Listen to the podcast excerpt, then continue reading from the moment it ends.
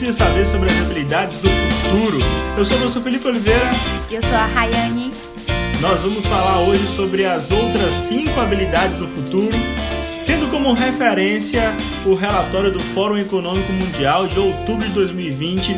Mas vamos lá, Ray, continuando.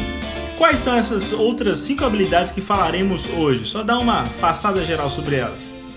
Bom, a gente vai falar sobre liderança e influência social, uso, monitoramento e controle de tecnologia, design e programação de tecnologia, resiliência, tolerância ao estresse e flexibilidade e raciocínio, resolução de problemas e ideação. São as nossas cinco habilidades de hoje. Lembrando que a gente já teve a parte 1 desse episódio, desse podcast, né, dessa série sobre soft skills. Se você ainda não escutou, dá uma pause agora nesse episódio, escuta o episódio anterior para que você entenda o que são as soft skills e por que que você precisa ter acesso a esse conteúdo. Inclusive, temos material complementar desse episódio de hoje, material complementar do episódio passado. O próprio relatório do Fórum Econômico Mundial está lá disponível para vocês.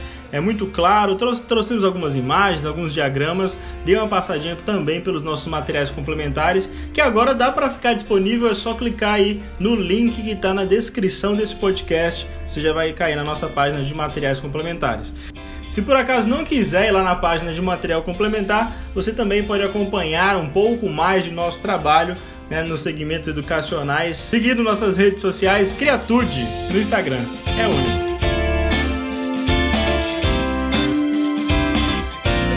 É isso aí, gente. Vamos lá então para a primeira habilidade de hoje: liderança e influência social. Quando a gente fala de liderança, muita gente acha que é um tema quase que clichê, né? Principalmente quem está no meio empresarial, no meio do empreendedorismo, liderança é um termo que é usualmente colocado em pauta, em reuniões e em, e em conversas, até de cafezinho, conversa de corredor. E aí, talvez você esteja falando, nossa, mas liderança é uma habilidade do futuro, é uma habilidade nova, sendo que é um tema já, já se fala disso há séculos. Batido. Mas a percepção e do contexto de liderança abordado pelo relatório é um pouco mais abrangente ou eu diria mais profundo.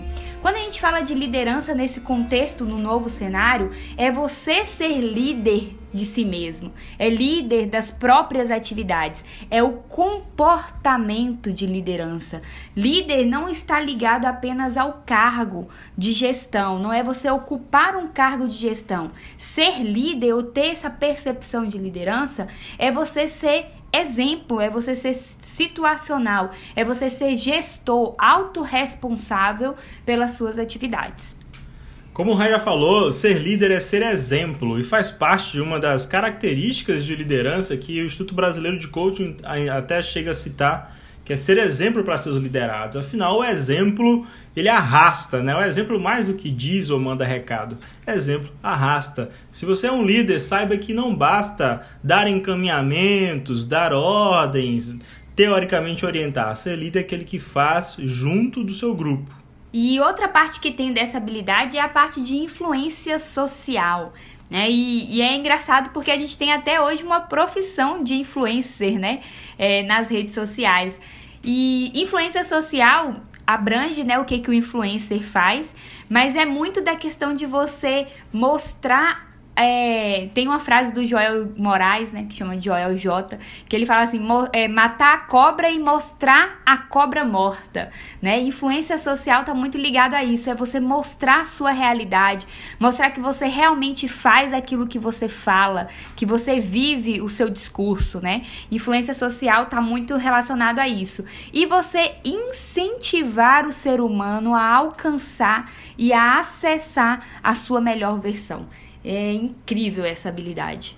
Inclusive nessa carreira né, de influ influencer, né, que tem a ver com a habilidade do futuro de ser uma influência social, e as redes sociais têm permitido isso. Hoje em dia existem páginas, já existem sites né, de internet disponíveis justamente para que empresas, que negócios encontrem as influências do seu nicho, né, do seu segmento de mercado E aí essa página, né, essa ferramenta digital, ela basicamente rastreia os nichos de vários influencers, que são pessoas que têm um impacto aí a partir de 30 mil seguidores nas redes sociais e tudo mais, e, e elenca, né, e estima e faz orçamento para essas pessoas. Essa carreira mesmo de influencer digital é, ao mesmo tempo, uma gigantesca responsabilidade e que é de muito impacto. A grande diferença hoje em dia é o segmento de marketing, né? chamado marketing de influência.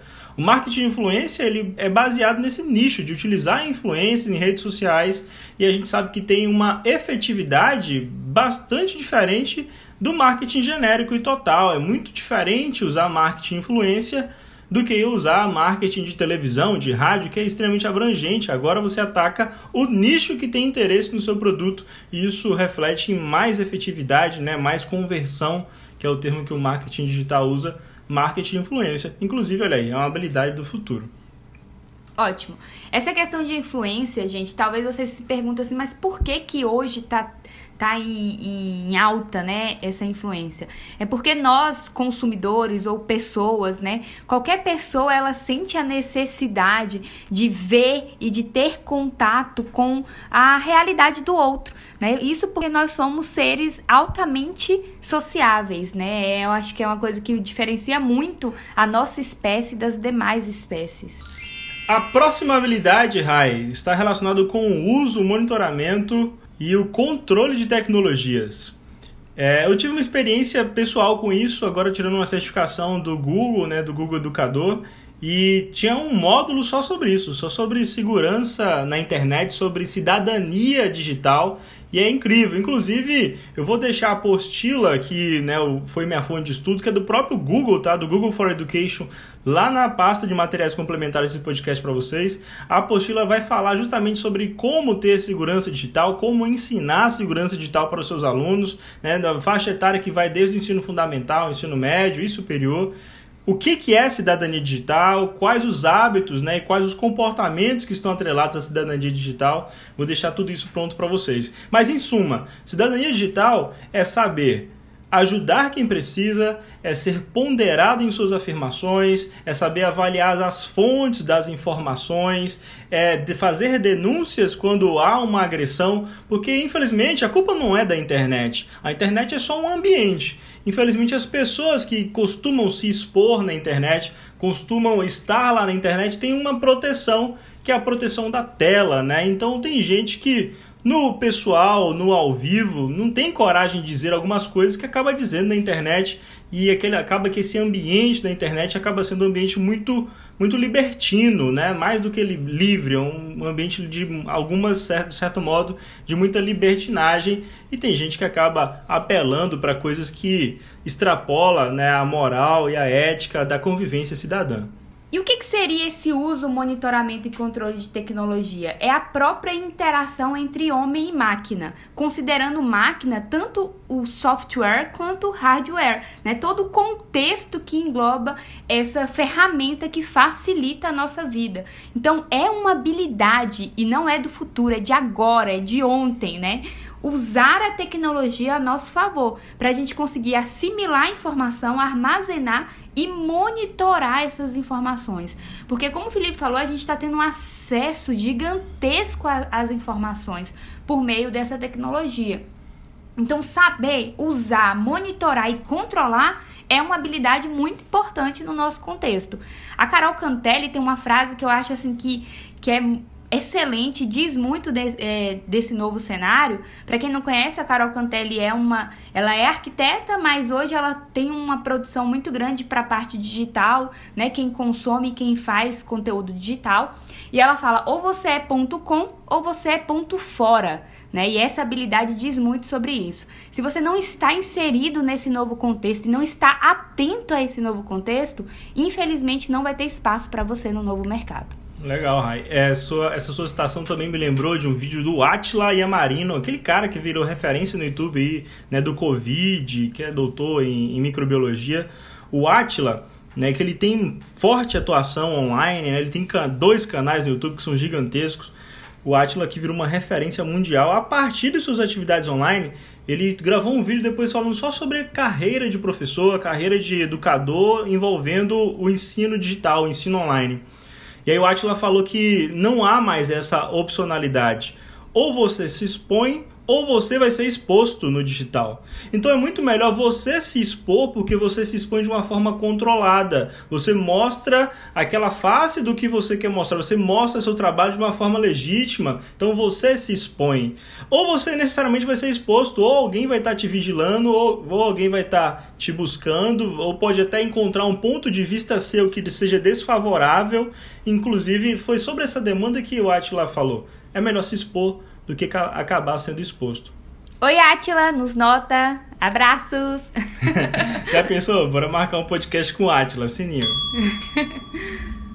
A próxima habilidade do nosso episódio de hoje é design e programação de tecnologia. E nesse caso eu gostaria de confessar que é uma habilidade que eu preciso urgentemente desenvolver. Não só pelo contexto de realmente aprender a falar essa linguagem, né, nova linguagem de programação, essa linguagem tecnológica, mas estar aberta a adotar essas novas tecnologias que facilitam a nossa vida. Eu sou o tipo de pessoa que há pouco tempo atrás precisava ir no banco para tirar o extrato confesso. Eu sou um pouco diferente da Raj, né? Eu sou muito adepto da, das tecnologias e consigo extrair as facilidades que elas trazem. Sou, sou extremamente curioso, sou muito inquieto com as tecnologias, estou sempre buscando né, estar junto do que está sendo criado, o que está sendo usado. É, tenho, inclusive, apesar de não ter nada a ver com minha carreira, nem com minha formação formal, né, de graduação, de faculdade, de mestrado, mas tenho muita vontade, vou aprender, vou aprender esse ano ainda sobre linguagem de programação. Estou começando a juntar os materiais aí sobre Python, sobre as linguagens de programação, é muito importante.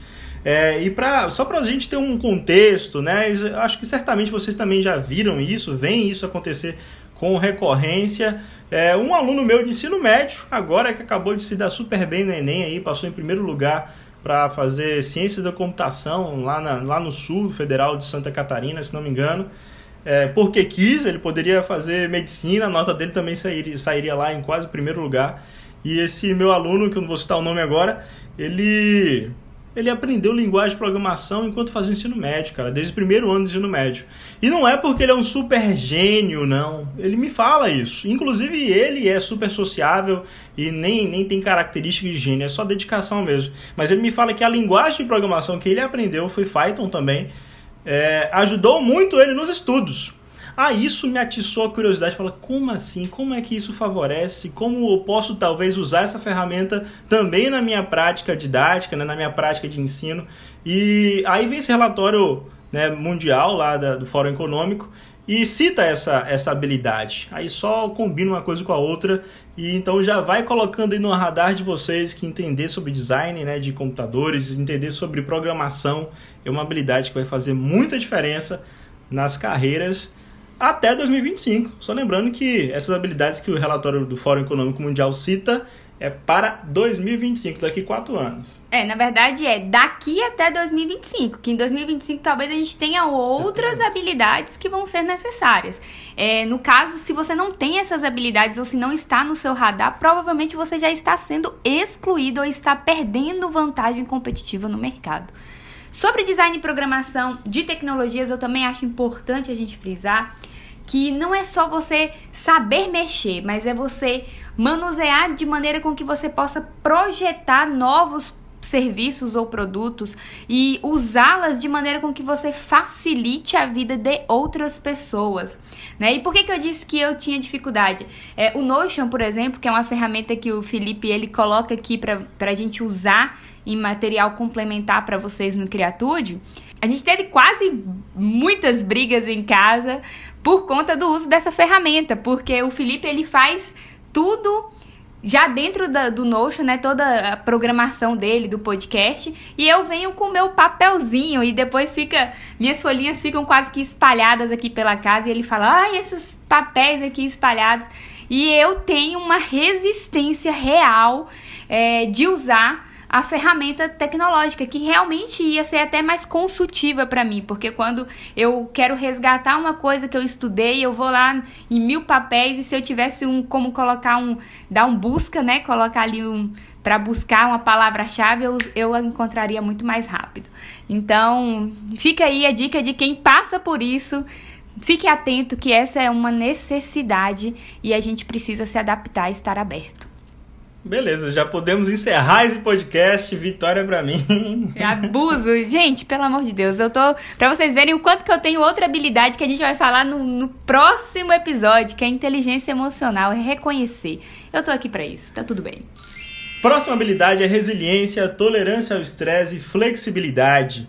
Tem muito a ver essas habilidades comportamentais comporem um, um único grupo, né? o grupo número 9 do relatório Resiliência, tolerância ao estresse e flexibilidade. A resiliência está relacionada justamente a sofrer agressões e retornar ao seu estado original, né? Essa palavra já é de amplo uso, certamente vocês já conhecem, apesar de sua origem estar relacionado justamente lá com a engenharia. Resiliência é uma propriedade mecânica dos materiais e ao depois de ser agredido por uma né, agressão mecânica, ou seja, uma força de torção, uma flexão, uma extensão, uma compressão, o material volta ao seu comportamento original. Isso é resiliência. A flexibilidade também vem daí, evidentemente pode ser aplicado né, nos outros, nas outras áreas, como já é aplicado. Flexibilidade está relacionado justamente a ser capaz de adequar-se numa nova realidade. Isso é flexibilidade.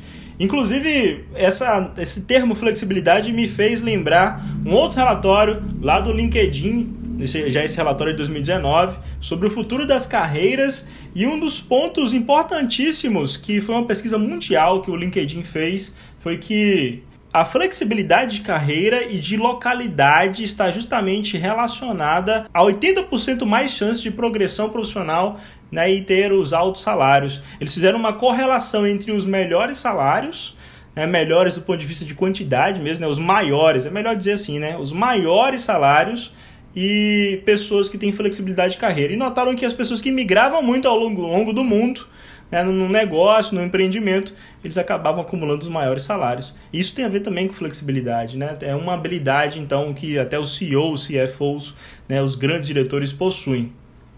Tolerância ao estresse é uma habilidade que precisamos todos né, desenvolver muito. A gente está rindo de mim aqui, não sei exatamente porquê, mas precisamos de tolerância ao estresse. Isso faz parte do nosso dia a dia, faz parte, né? O tempo todo somos estressados. O que é ser estressados, na verdade? Ser estressado é ser forçado a algo que não é tão comum do seu feitio, né? É ser forçado a fazer algo que talvez não faça parte dos seus planos isso que é ser estresse. E, e uma consequência, né, uma característica fisiológica é que é a partir do estresse que nós crescemos. Por exemplo, quando vamos uma academia, e nós né, fazemos exercícios musculares, evidentemente, o nosso músculo depois fica dolorido, foi uma consequência do estresse né, que a gente causou naquele músculo e depois desse estresse é que o músculo ele passa pela hipertrofia, ele cresce, ele aumenta, ele ganha força a partir daqueles instantes de estresse. Tolerância ao estresse faz parte das habilidades. Gente, sobre resiliência, tolerância ao estresse e flexibilidade, é, resiliência, primeiro, eu gosto de falar em todas as palestras que eu dou sobre o assunto, é que eu. Sabe aquele boneco de posto que a gente. Atualmente é difícil ver, mas antigamente era muito Tinha comum muito. você aquele que ficava balançando os braços. Eu tô aqui balançando os braços, mas vocês não estão vendo, né? tá filmando é. podcast. Mas aquele ele fica balançando. E aí bate um vento, às vezes ele cai completamente, né, no chão, ele desce completamente e ele volta com o mesmo sorriso e o braço balançando e continua fazendo o trabalho dele ali. E isso é incrível, né? Isso é resiliência. Eu gosto de fazer essa, essa comparação porque você vai cair, né? Vai ter alguns momentos que, que vai te, te derrubar, que vai te tirar do eixo, mas a resiliência é a capacidade que você tem de retornar, de voltar e de continuar ali a sua, o seu objetivo, a sua função. E por que, que esses três estão juntos, né? Quando você tem resiliência, você entende que o estresse ele é necessário e às vezes ele é inevitável. No cenário que a gente está, que é impossível não comentar, a gente vê cada vez mais pessoas estressadas, pessoas agoniadas, pessoas cansadas. Na minha última aula eu fiz um, um forms do do Google com os meus alunos e uma das perguntas foi assim, das, das palavras abaixo, qual mais você se, se assemelha, né? Ou você sente maior afinidade nesse momento. E qual ganhou disparado foi cansado. As pessoas estão cansadas, né? E em terceiro lugar saiu estressado, né? Então, é, nesse contexto, é, é o o ambiente que a gente está inserido e o momento que a gente está vivendo vai nos encaminhar a uma situação de estresse. E tolerância ao estresse é você entender que isso está acontecendo e que você precisa resistir, ser resiliente a esse momento, né? E por que que a gente precisa disso? Para que a gente entenda que isso não pode abalar o nosso processo de tomada de decisão e que a gente ainda vai precisar transpor esses obstáculos, essas adversidades, para a gente chegar ao nosso objetivo final. E como que a gente faz isso? Flexibilidade, que é a última palavra. A gente vai precisar ser flexível. Se você queria X, talvez você vai precisar mudar para Y, ou você vai ter que adaptar o caminho, o meio, a ferramenta, a estrutura, a forma. Flexibilidade é você entender que você vai ter que é, mudar alguns pontos para chegar ao seu objetivo, ou talvez vai ter que até mudar o objetivo se isso não fizer mais sentido para você. Então, é, é, é, eu gosto de falar que a flexibilidade faz você retornar ao início. É você olhar para por que, que eu tô aqui, o que, que eu tô fazendo, como eu tô fazendo, para você ver aonde que precisa ser alterado, aonde você precisa mexer, tá? Então, flexibilidade te traz um olhar muito mais de reflexão, de conscientização para você perceber aonde precisa ser mudado, precisa ser alterado. A nossa última habilidade de hoje é raciocínio, resolução de problemas e ideação. Gente, essa habilidade também o contexto, o conjunto que foi feito foi excelente, porque nos faz, eu gosto de, de porque nos faz pensar em uma única pergunta: e se? E se? Né? Então você tem uma situação, e se essa situação fosse diferente? E se você tivesse que resolver? E se? Né? Então, esse contexto de raciocínio, resolução de problemas e ideação é você parar, avaliar o cenário né? E para resolver o problema, se propor a um processo de ideias. E no processo de ideias, né, na ideação, o que vale é o não preconceito. Você não pode ter preconceito com o que vai surgir, principalmente você com você mesmo, né? E uma ferramenta que todo mundo já conhece muito sobre esse cenário é o brainstorm, que faz com que a gente pare para propor ideias e possibilidades de resolução de problemas. E quando a gente faz um brainstorm, né, a primeira, a segunda, a terceira ideia são sempre mais é, é, certinhas ou tá dentro de um contexto, mas à medida com que a gente vai permitindo que a criatividade vai fluindo e que o e se né, é, aconteça, a gente vai chegando em ideias talvez que ninguém nunca tinha mencionado ou pensado, e aí a gente consegue é, talvez chegar em uma resolução diferente. Então, raciocínio, resolução de problemas e ideação está muito relacionado a isso. E é você manipular a informação, tá? Quando a gente fala de raciocínio, é você ter a informação e, e ter a capacidade de manipular essa informação para resolver o problema. Eu acho curioso essa habilidade de falar raciocínio, né, Raia? É, o relatório é muito descritivo. Né? A capacidade de pensar, de pensar sobre o pensar, de pensar motivado por um objetivo ou pensar motivado por um problema, isso é raciocínio e é uma das habilidades. Assim como a resolução de problemas, né, o foco na resolução de problemas é uma habilidade essencial. E por que tem sido citado como uma habilidade, o foco na resolução dos problemas. Tem, na, no episódio anterior, a gente falou sobre a capacidade de resolução de problemas complexos. É, é uma habilidade, o relatório tem, tem fortalecido essa demanda, essa necessidade pessoal. É porque faz parte do ser humano, né, da evolução do ser humano, né, enquanto Homo sapiens sapiens, né, que ganhou das outras espécies, que por sinal Homo sapiens ele competiu com o Neandertal e na evolução das espécies, justamente essa capacidade de ter foco na resolução do problema, porque até então a espécie humana e as espécies é, paralelas, né, na, na, pela teoria evolucionista, a gente não tá, não vai entrar no mérito religioso, né, a gente está falando de ciência, mas pela teoria evolucionista, o homem ele era muito focado justamente em identificar problemas e gravar os problemas, porque é isso que condicionava a sua existência. Era muito mais importante a época que o Homo neandertal ou Homo, Homo sapiens, né, original, ele decorasse, por exemplo, aonde que tem uma onça escondida, ou soubesse aonde é, qual o rio que tem crocodilo, que tem jacaré. Era muito mais importante ser focado no problema, ser focado no que é ruim. E é justamente uma habilidade que faz parte da evolução da espécie humana, Homo sapiens sapiens. Inclusive, a criatividade foi o que permitiu que fôssemos Homo sapiens sapiens, né? Fôssemos pessoas evoluídas, tal qual somos hoje. Foi a criatividade e a capacidade justamente de resolução de problemas. Por isso, resolver problema, habilidade é essencial e faz parte da evolução das espécies. Que Rai, por sinal, não concorda muito, mas é, se não houvesse essa, essa característica de, de ser focado na resolução e da criação de, de soluções, não existiríamos mais hoje tal qual somos. E sobre ideação, gente, acho importante a gente frisar também que dentro desse contexto de ideação também tá o teste, tá?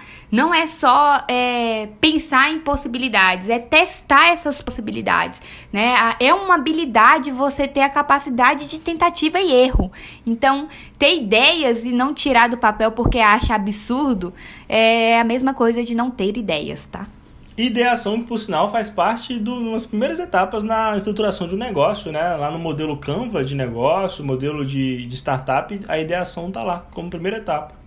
É, e nas metodologias ativas também aparecem muito esse, essa etapa de ideação. A gente vai falar um pouquinho depois lá na frente de metodologias ativas. Legal, Rai. Agora a gente está falando de toda essa habilidade, já falamos de 10 habilidades, já são dois episódios falando só de habilidades do futuro, só restam mais cinco que vai vir no próximo episódio mas gostaria de falar para quem nos ouve aí que vai ter um congresso que vai estar tá justamente explorando essas habilidades, vai estar tá justamente otimizando essas transformações né, e essas habilidades intrínsecas ao papel do educador. O congresso chama-se CONENSE, é o Congresso Nacional de Ensino Científico. Nesse congresso, a temática e o foco deste ano, na segunda edição já, é justamente interatividade, engajamento e criatividade na construção de um ensino que seja dinâmico, né, que seja efetivo.